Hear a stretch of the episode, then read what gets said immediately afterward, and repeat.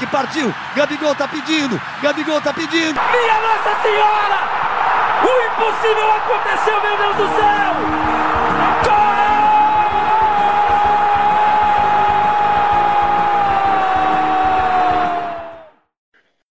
Fala galera que acompanha o programa do Nos Acréscimos aqui no Spotify.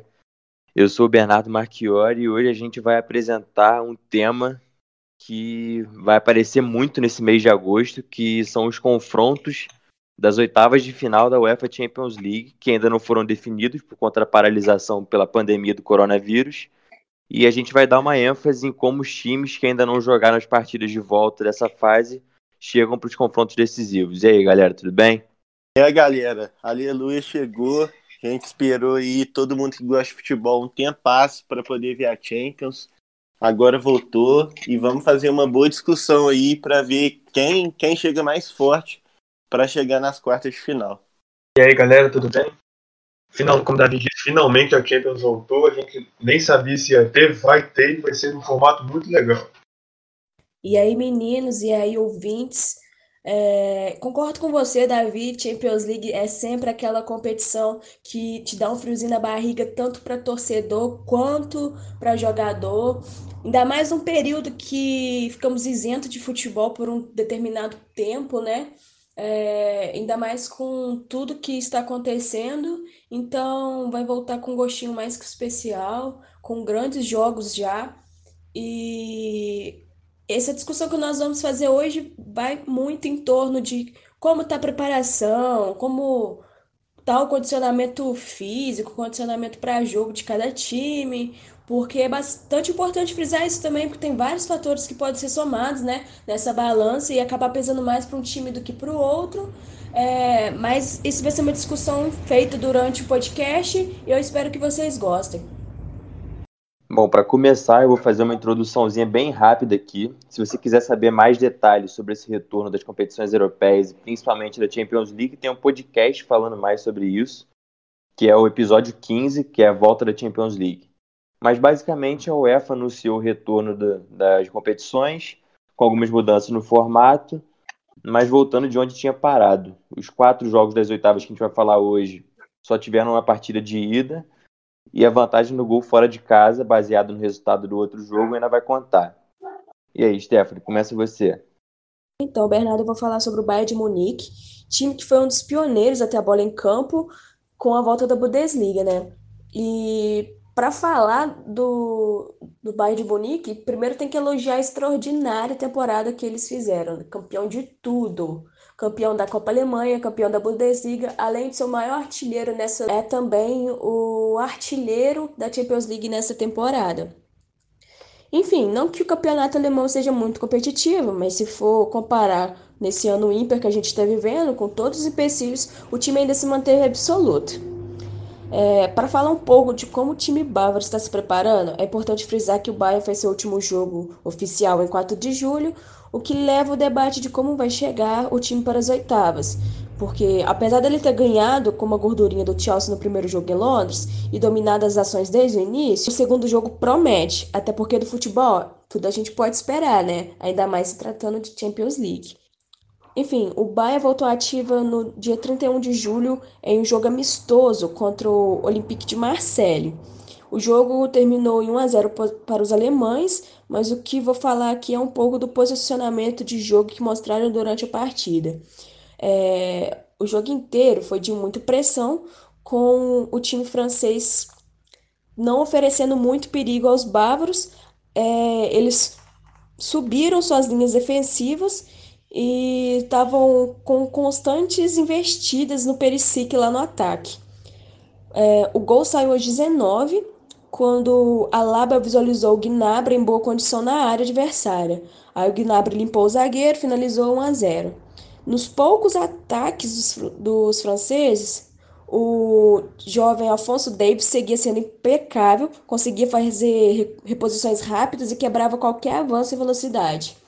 Aí no segundo tempo, visando acalmar o ritmo, logo no início, o técnico bávaro modificou a equipe visando dar ritmo às reservas e poderia ter sido um placar elástico, mas teve muita chance desperdiçada. Mas o foco é que o Bayern voltou ativa num estilo de jogo que ele já está acostumado a demonstrar, é, com muita velocidade pelas laterais e o Davis voltando para poder auxiliar na defesa. E Perisic, como sempre, perigoso, ele só vai precisar meio que acertar ali a pontaria mesmo, que foi muita chance desperdiçada. Mas fora isso, é, é só esperar para ver mesmo como o time vai se prostrar dentro de campo nesse confronto contra o Chelsea.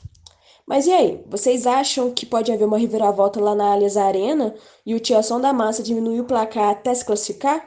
Tendo em vista que o último jogo oficial deles foram lá na final da FA Cup, logo o condicionamento físico e de jogo podem falar mais alto?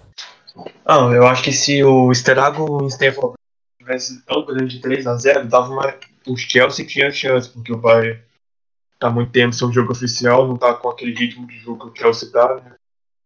Chelsea vem jogando competições oficiais até esse último final de semana.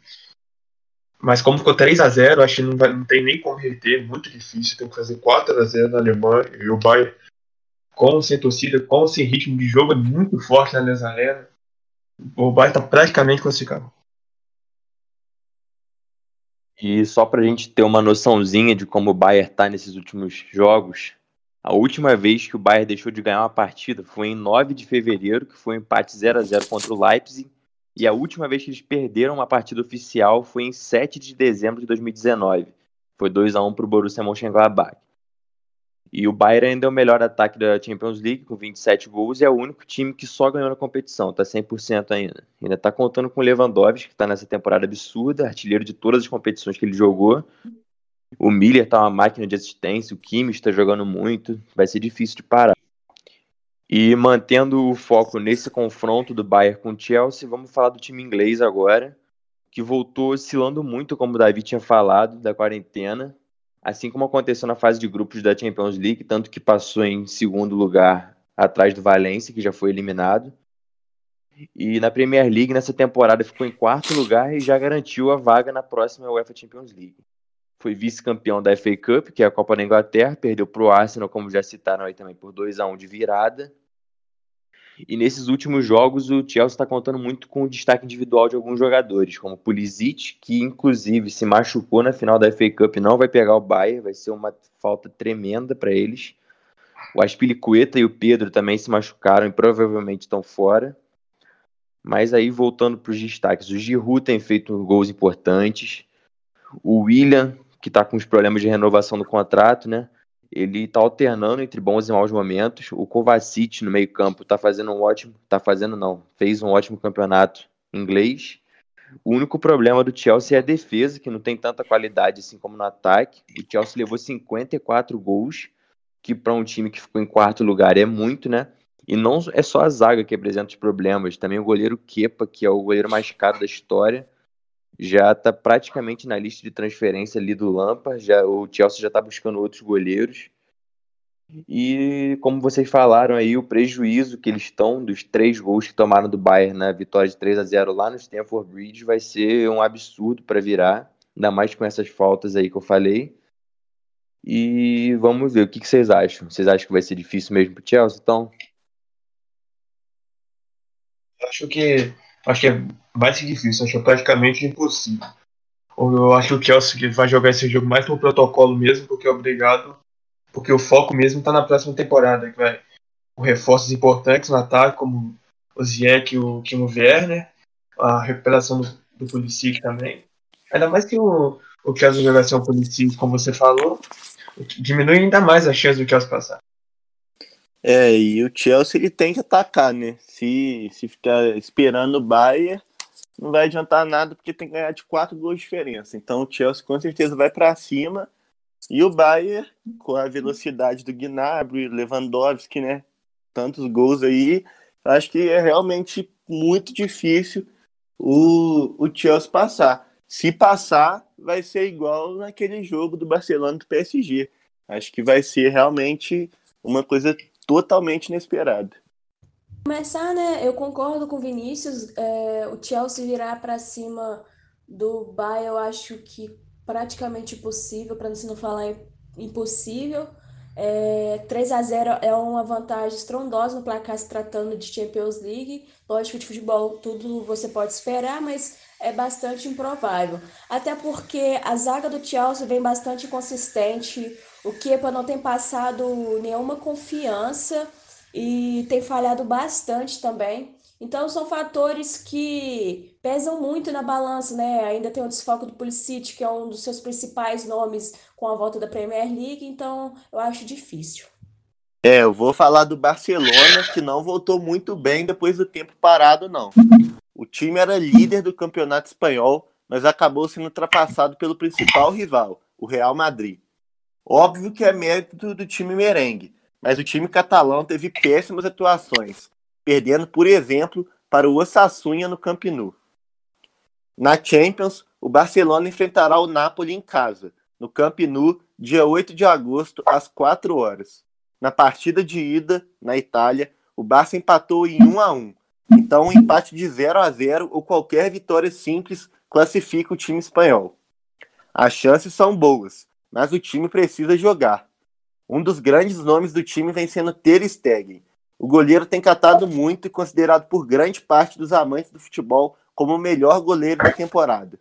E além dele, é claro que o melhor jogador e grande esperança do time é Messi. Mas o Barça não pode depender só dele. Piquet, Busquets, Rakitic, Soares, entre outros, precisam chamar a responsabilidade para si também. Vale lembrar que o técnico é o Setien, muito criticado pela imprensa e até por jogadores, como o Messi. O técnico precisa vencer no mínimo esse jogo e possivelmente a Champions se quiser se manter no cargo. Outro assunto que merece destaque é do craque Lionel Messi, que já deu declarações polêmicas e pode sair do time espanhol. E aí, Bernardo, Stephanie e Vinícius, vocês acham que o Barcelona passa pela Nápoles?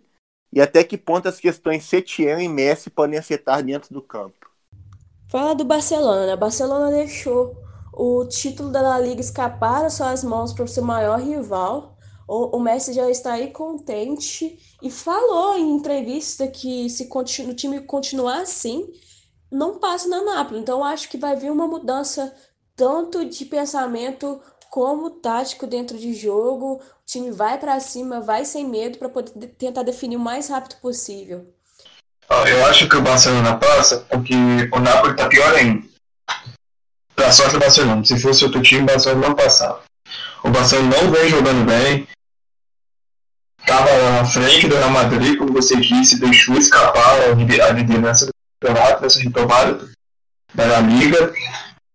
Estava numa crise muito pesada lá entre seus jogadores. O time não consegue render com o Setien. É, eu acho difícil, inclusive, que o Setien continue para a próxima temporada. Acho que ele só vai jogar a Champions e despedir do Barcelona. E essa crise no Barcelona, acho que vai muito além do, dos jogadores ali, né? Acho que a diretoria tem muita influência nisso também. E nessa temporada bagunçada e cheia de polêmica no Barcelona, pode ser a primeira vez que eles não ganham nenhum título desde a temporada 13 e 14. Eles já estão eliminados na Copa do Rei, perderam o título espanhol e agora podem ser eliminados na Champions. E o Griezmann vai precisar ser o desafogo do Messi, né? Porque a gente percebe vendo os jogos do Barcelona que o Messi está muito sobrecarregado, ele é o cara que faz tudo no time. E o Griezmann, embora ele tenha começado a aparecer mais ali no final do campeonato, ele vai precisar aparecer muito mais que isso. E o Barcelona ainda conta com o desfalque do Arthur, que já está acertado com a Juventus e já declarou que não joga mais no Barcelona. E o Busquets e o Vidal estão suspensos. Até saiu no jornal é, um jornal gringo, que o Barcelona vai pro 3-5-2. Vai arriscar para ir. É um pouco da dimensão do Barcelona, do Napoli. Que, pra sorte do Barcelona, tá pior que ele. O Napoli, que antes da parada, por causa da pandemia, vinha oscilando entre quinta, sexta colocação na zona de Liga Europa. É, voltou, não voltou bem na pós-pandemia perdeu a posição para o Milan, que veio arrancando, e ficou em sétimo no campeonato italiano com 62 pontos. Em 12 jogos nesse retorno, venceu 7, empatou 2 e perdeu 3, o que foi suficiente para tirar o time da zona de classificação para as vagas europeias na próxima temporada. Porém, o Napoli vai à fase de grupos da Liga Europa porque conquistou a palpitada em cima da Juventus nos pênaltis e por isso tem direito à vaga na fase grupo da segunda maior competição continental da. Os principais destaques da equipe, da equipe napolitana é o são os atacantes Mertens, Insigne e o zagueiro Koulibaly. O Koulibaly, inclusive, que é especulado no Manchester City, já tem uma negociação existente. Além deles, também tem o brasileiro Alain, né? Que jogou no Vasco, sempre vem aparecendo nas convocações da seleção brasileira. E na Liga dos Campeões, o Napoli passou em segundo, com 12 pontos. Foi uma, até que foi uma boa campanha, estou até só do Liverpool. O Liverpool já está eliminado, mas é o atual campeão ainda dos campeões. Né? Como Davi disse, o João Gira, é, da, João Gira das oitavas em Nápoles foi, ficou em 1 a 1 e para o Napoli avançar, ele tem que basta uma vitória simples, qualquer placar, ou um empate a partir de 2 a 2 2 a 2 3 a 3 e por aí vai. Aí o Napoli passa nos gols marcados fora de casa e avança às quartas de final, que serão disputadas em Lisboa. Um provável destaque do Napoli é o Lorenzo Insigne, que lesionou o músculo adutor esquerdo na última rodada do campeonato italiano. Vitória por 3 a 1 sobre a Lazio. E é um importante destaque. Um importante destaque e um importante desfalque da, do Napoli. Vai fazer muita falta. E a provável escalação do Napoli vai ser o Spino no gol, de Lorenzo na lateral direita, Manose Colibali na dupla de zaga e Mário Rui na lateral esquerda. O meio, que o Gattuso, o treinador da equipe, vem variando muito esses três homens de meio, mas o que sempre vai aparecer nas escalações da italiano é Flávio Ruiz e ele vem trocando Zielinski, Alain, Lobotka e Deni. Esses quatro eles vão se alternando à medida dos jogos. E no ataque, Calerron, Mertens e Adulas. Quem ia ter na vaga do Insigne? Existem três possibilidades: Yunus, Lozano e Politano. E aí, vocês acham que dá o Napoli ou a Barcelona vai pesar? Eu acho que não é tão difícil, né? Acho que é um dos jogos mais em aberto que a gente tem. Mas o Barcelona tem camisa, como você disse.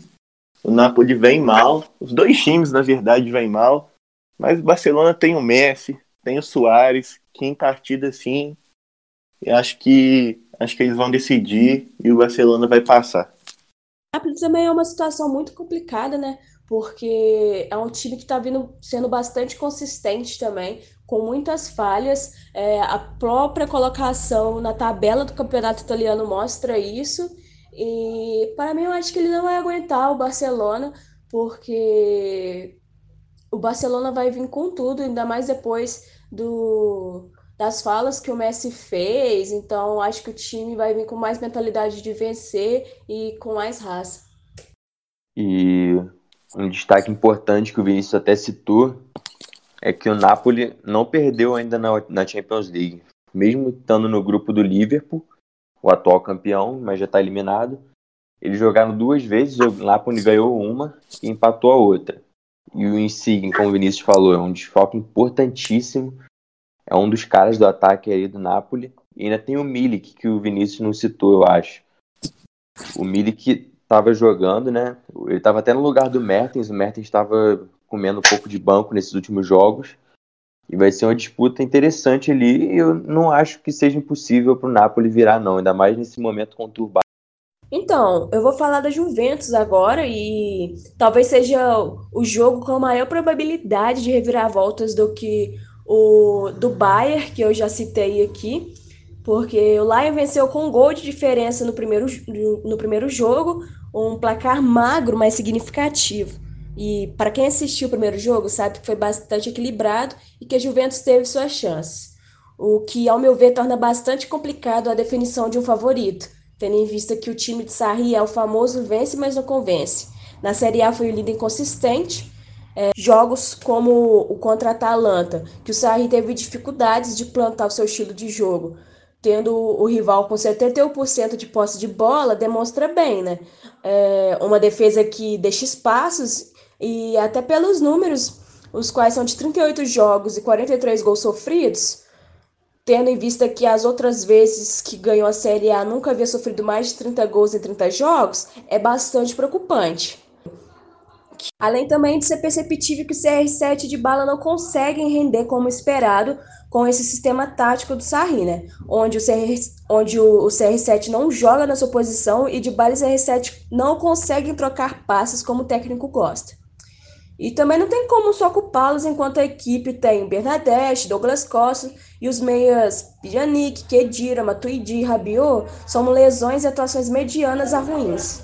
Mas o questionamento principal é o que esperar da Juventus para as oitavas, né? Com o Dybala de volta após lesão, o time de Turim vai e deve começar pressionando por estar atrás do placar e jogando em teoria em casa. CR7 deve aparecer bastante, já que sabemos de como ele gosta de ser decisivo. Mas como o Laia ficou parado mais tempo do que os italianos, e pode faltar talvez um ritmo de jogo ou mentalidade barra entrosamento de time, é, pode acabar cometendo algumas falhas por isso, né? Até se for colocar na balança as inconsistências da Juventus, mas com mais tempo de jogo e um preparo físico melhor, jogo, ao meu ver, totalmente aberto. É, e é o que os fãs de futebol adoram, né?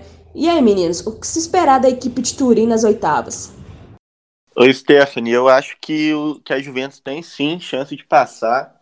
Joga em casa, né? Tendo que reverter o placar de apenas 1 a 0 e a Juventus tem o de bala, tem vários jogadores bons, mas tem ele, Cristiano Ronaldo, que a gente sabe como ele é na Champions. Já fez diversos gols decisivos.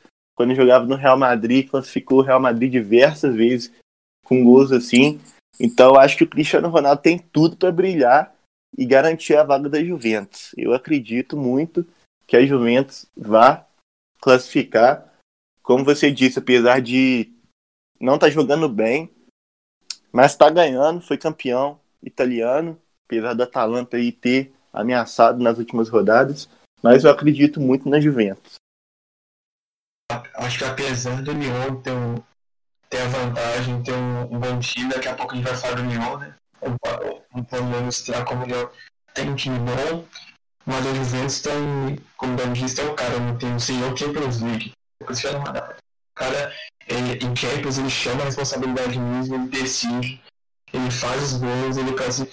Tanto no Real quanto na Juventus, temos exemplos de jogos que ele decidiu, que ele chamou para si, fez os gols, foi para cima, classificou. Então, eu coloco a Juventus um pouco favorita, vamos dizer, 60 40. Assim, mas não muito favorita.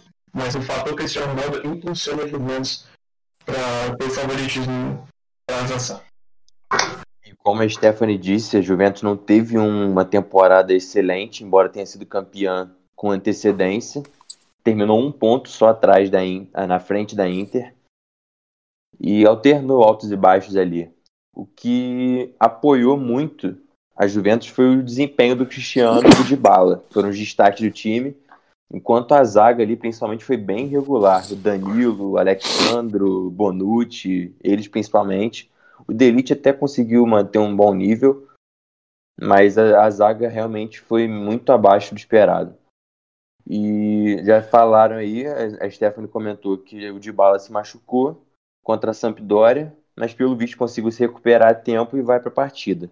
E eu concordo com o que vocês falaram, o Mr. Champions está aí. Eu acho que o Cristiano Ronaldo, quando tem um jogo decisivo assim, ele não se acanha, ele vai para cima, ele já teve vantagens contra ele piores e ele mesmo assim conseguiu superar. E agora eu vou falar do time que vai enfrentar a Juventus, o Lyon, que não foi tão bem na Ligue 1, que é o campeonato francês, terminou em sétimo colocado terminou porque o campeonato foi encerrado precocemente pela pandemia. Foi o único das cinco grandes ligas que foi encerrado. Mas o time até que vinha melhorando ali na fase final. Ele jogou a final da Copa da Liga Francesa contra o PSG, perdeu nos pênaltis depois de um 0 a 0 um jogo truncado ali, um jogo até feio. E assim como o PSG, eles foram prejudicados né, pelo cancelamento da Ligue 1 e só jogaram essa final mais alguns amistosos. O Lyon é um time jovem, e com muito potencial. Tem peças como Bruno Guimarães, o Aouar, o Moussa Dembélé, o Memphis Depay. Eles perderam o Lucas Tozar, que é o cara que conseguia fazer aquele papel de primeiro volante ali e dava uma liberdade para o Bruno Guimarães e para o Aouar jogarem, participarem do ataque. E na final da Copa, quem fez esse papel foi o Bruno Guimarães. Para quem assistiu o jogo, viu que não foi tão bem assim, porque até não é a função dele, que ele rende melhor. Ele é aquele cara que participa do jogo, que tem um excelente passe, excelente visão de jogo, consegue se virar bem em espaço pequeno e fazer aquele primeiro homem ali. Ainda mais que ele teve que fazer o papel de marcar o Neymar na maior parte do jogo, foi difícil. Ele fez muita falta no jogo, ele tomou cartão amarelo e foi substituído logo no início do segundo tempo, no início metade ali. E uma opção para esse time ali na primeira volante é o Thiago Mendes, brasileiro, foi contratado nessa temporada. Ele até jogou algumas partidas já, mas não foi tão bem como o Touzar jogava. E embora eles tenham vencido a partida contra a Juventus por 1 a 0 na ida, em casa, inclusive o gol foi do Touzar que saiu. O resultado é bem magro e para o Lyon conseguir organizar o time para segurar ou até ampliar a vantagem, o Rudi Garcia, que é o treinador, vai ter que fazer um trabalho bom ali, porque a Juventus certamente vai para cima, principalmente tem o fator Cristiano Ronaldo. Eu acho que, que o Lyon provavelmente vai tentar uma retranca. Não uma retranca total. Óbvio que vai atacar também. Mas deve tentar segurar o jogo, já que tem a vantagem. É, tem bons jogadores como o Bruno Guimarães. Mas eu acho que não vai aguentar. O Juventus é um time muito bom. Mais uma vez a gente fala aí do Cristiano Ronaldo, que sempre decide. Ficaram sem jogar um longo período de tempo. É, vieram fazendo os amistosos, mas amistoso não é jogo. E eu acho que esse fator pode pesar muito para que a Juventus consiga é, fazer a virada e conseguir se classificar. Mas, como eu já disse contra a Juventus, eu acho que é um jogo que deixa o placar totalmente em aberto, porque a Juventus também não está na sua melhor fase.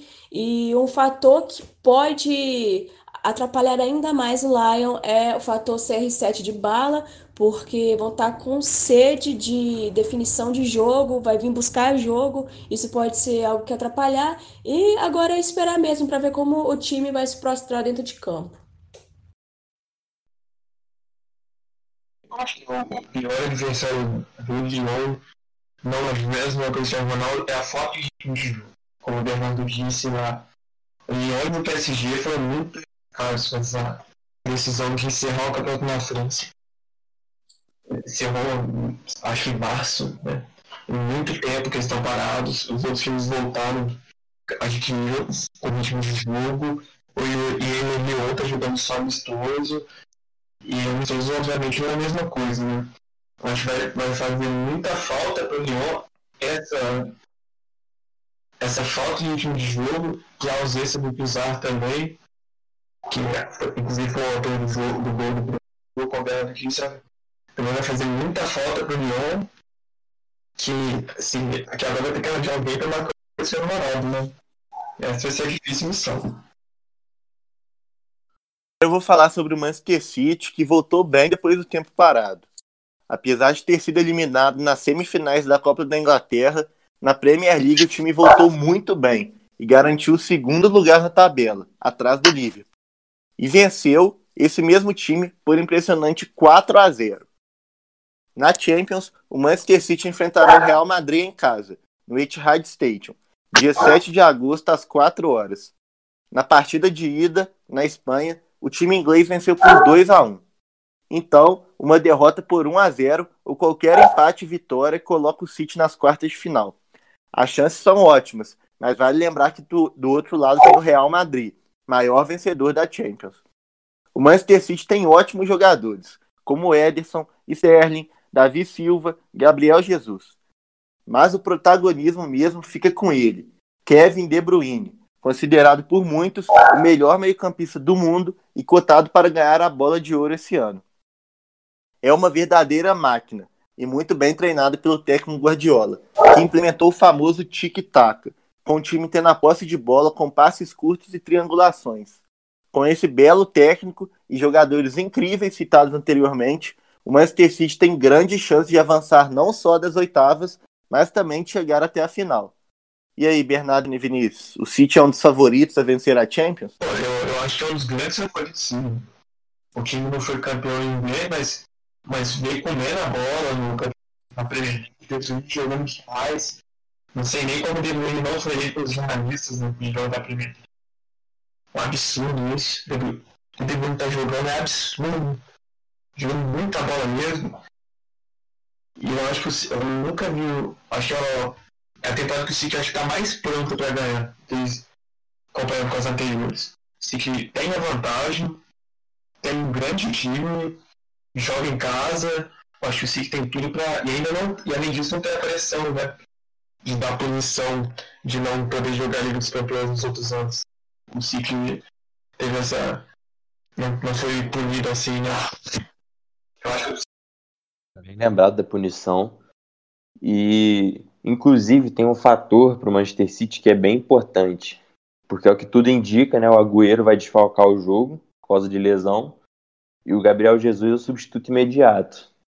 Ali na posição que eles jogam. Vamos ver se ele vai conseguir dar a conta que o Agüero consegue, né? E o City realmente é uma máquina só perdeu para o Southampton e para o Chelsea desde a volta da Premier League. Nesses outros jogos só venceu com placares elásticos. 3 a 0 para cima, né? Muitos 4, 5 a 0, inclusive no Liverpool, como o Davi falou. E vamos ver, eles foram eliminados para o Arsenal, que foi o campeão da FA Cup na, na competição. Inclusive a gente até errou o palpite no podcast, né, Davi? Mas o City tem uma boa vantagem, ainda mais que foi fora de casa a vitória sobre o Real Madrid. Pois é, o adversário, o Manchester City não é muito bem, mas o adversário é o Madrid que voltou da, voltou da paralisação da pandemia voando. No Campeonato Espanhol, 11 jogos que ele fez, 10 vitórias e um empate. Campeão espanhol com 87 pontos, ultrapassou o Barcelona e muito por, muito por, por causa de dois destaques que. O time é cheio de destaques, mas dois brilharam mais ainda.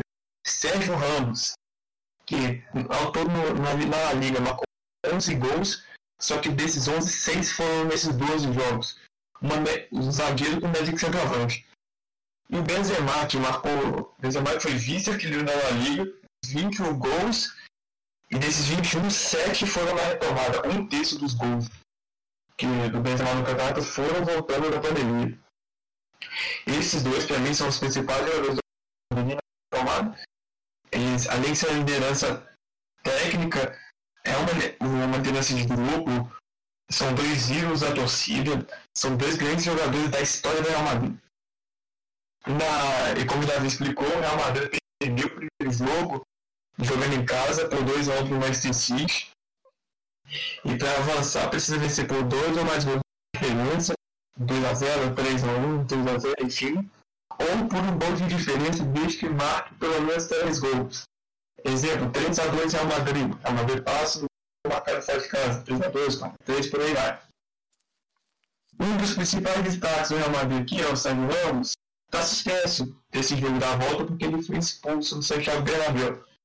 Por isso não vai poder jogar é o, ele e o Marcel, o Marcel também está na dúvida se vai poder jogar ou não.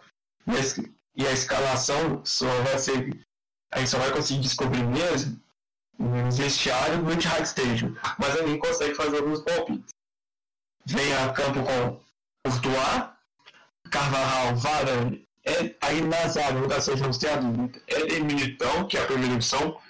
Só que o Nath também treinou na vaga do Sérgio Ramos, então tem esses dois brigando pela vaga. Na lateral esquerda, o Marcelo se machucou na reta final do espanhol, mas ele está recuperado. Porém, está sem ritmo de jogo. E o Mendes, quando jogou, jogou muito bem, puseram os acertos das contratações do na temporada. No meio de campo, existem várias possibilidades para jogar com 3, 3 meias, 4 meias ou 5 meias. Só que em qualquer uma dessas possibilidades, três, três jogadores são certeza que vão jogar. É o trio famoso, né? Kroos, Modric e Casemiro. Esses três vão a campo. O Zidane ele pode escalar o Isco ou o Valverde, ou os dois juntos também. Aí ele vai sacrificar alguns atacantes. deixa escalar, por exemplo, Vinícius Júnior, Rodrigo, enfim. E no ataque, Benzema também é a única certeza. Vinícius Júnior, Rodrigo e Hazard são opções do ataque. Eles podem tanto entrar titular ou ficar no banco para estar de mais meio. E aí, Bernardo, Davi Stefan, a camisa Real Madrid, que já venceu três Ligas Campeões, vai ser suficiente para virar essa vantagem? Que a camisa do Real Madrid pode pesar sim, mas como você falou, o Sérgio Ramos não joga, que é o principal jogador do Real Madrid junto com Benzema. É, eu acho que vai ser um jogaço que vai ser decidido realmente nos detalhes. Mas eu acredito no Manchester City. Eu tô botando muita fé com o Guardiola aí, com o De Bruyne jogando muito. Eu acho que o City vai, vai avançar, mas tem a camisa do Real Madrid, tem os pênaltis também, marcados para o Real Madrid, que pode ser que tenha algum aí. Então, eu acho que é um jogo bem aberto. E interessante que o Vinícius citou aí que o Real voltou voando da pandemia, da quarentena, aliás, que a pandemia não acabou. O único jogo que eles não ganharam desde essa volta foi na última rodada, quando eles já eram campeões, pegaram o Leganês, que precisava da vitória para não cair, e empataram em 2 a 2 O time está jogando muito bem, o Benzema é um dos melhores jogadores de temporada europeia. O Courtois recuperou a confiança. O meio que o Vinícius citou, Casemiro, Kroos e Modric, não tem nem o que falar, eles sempre dão um show. O desfalque do Sérgio Ramos com certeza vai ser muito importante, mas tem a volta do Isco e do Ascenso também. Os dois voltaram bem da, do, da lesão que eles tiveram, voltaram fazendo gol, dando assistência. E embora vai jogar fora de casa e tendo perdido a partida em casa por 2 a 1 vamos ver se a camisa do maior campeão da história da Champions League vai pesar, né? Ainda mais com um time que não tem nenhum título, mas está brigando pelo primeiro. E agora que a gente já falou de todos os times que ainda não jogaram o seu jogo de volta das oitavas de final, a gente vai fazer uma espécie de debate aqui. A gente vai falar os times que a gente considera favoritos, já que todos esses oito que a gente falou estão no mesmo lado da chave. E um deles vai estar na final. E aí, quem que vocês acham, galera? E Stephanie, quem que você acha? É pensar em um, só um finalista para esse lado da chave, né? Porque você vê times com potencial, ainda mais que é jogo único, então às vezes você consegue aquela explosão no finalzinho, consegue virar o jogo, é algo bem certo, mas se for para apostar um, eu apostaria no Bayern de Munique pela temporada que está fazendo e pela consistência que está demonstrando também. Ah, eu acho que ou City ou Bayern de Munique. Para mim são os dois favoritos. Se eu tiver que falar um, eu falo Bayern. Tá certo. E você, Vinícius? Eu também tô entre esses dois, ou City ou Bayern de Munique, mas eu, mas eu troco o Bayern pelo Manchester City no momento, porque eu acho que o City tá com mais ritmo de jogo, né, jogo, jogando até, até bem próximo do confronto com o Real Madrid, o Bayern já tá um tempinho sem jogar. Jogou um amistoso, mas amistoso é a mesma coisa que jogo oficial. São dois grandes times, eu acho que inclusive Bom, a semifinal vai ser Bayern eu acho que primeiro o Barcelona vai ser eliminado pelo Napoli e a Juventus passa do Lyon, mas eu acho que eles vão ficar fora da semifinal. E a semifinal, para mim, vai ser Bayern e Real. Eu acho que o Real vai conseguir virar a vantagem no Manchester City. A camisa vai pesar. Mas na final, eu acho que quem chega é o Bayern, porque o Bayern dominou a temporada, né? Vem dominando na Champions League, dominou na Copa da, da Alemanha, dominou na Bundesliga. Eu acho que na Champions, nessa fase final, não vai ser diferente. Então é isso, galera. Esse foi o podcast sobre as oitavas de final da Champions League vai ter mais um podcast para o jogo das quartas, que a gente não falou nesse. Então fiquem ligados no Instagram, porque principalmente nesse super mês de agosto, a gente vai postar muito conteúdo da volta das competições europeias, tem a volta do Brasileirão também. Então sigam a nossa página no Instagram, nos acréscimos oficial. Se fiquem ligados no Spotify aqui que a gente sempre lança podcast. E é isso. Valeu, gente. Um grande abraço e até mais. Valeu.